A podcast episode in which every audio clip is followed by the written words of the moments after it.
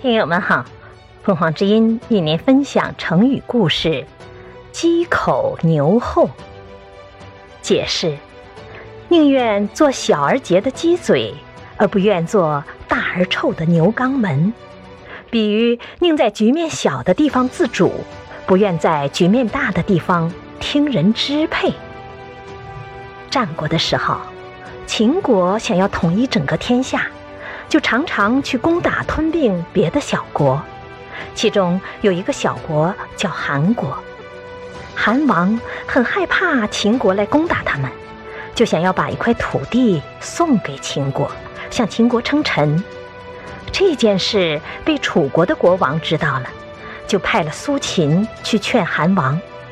苏秦到了韩国，对韩王说：“大王，你们国家虽然小，但是……”资源丰富，武器也很精良，还有那么多的勇士，为什么要送地给秦国当秦国的附属国呢？韩王犹豫地说：“秦国那么强大，我们送一块地给他，让他们高兴一下，就不会来打我们啦！”哈哈。苏秦摇着头说：“您现在这一块地给了秦国。”以后他会跟您再要其他的土地，你有多少土地可以送啊？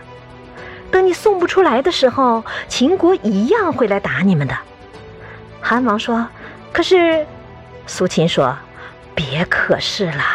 有句俗话说，宁可做鸡口，不愿做牛后。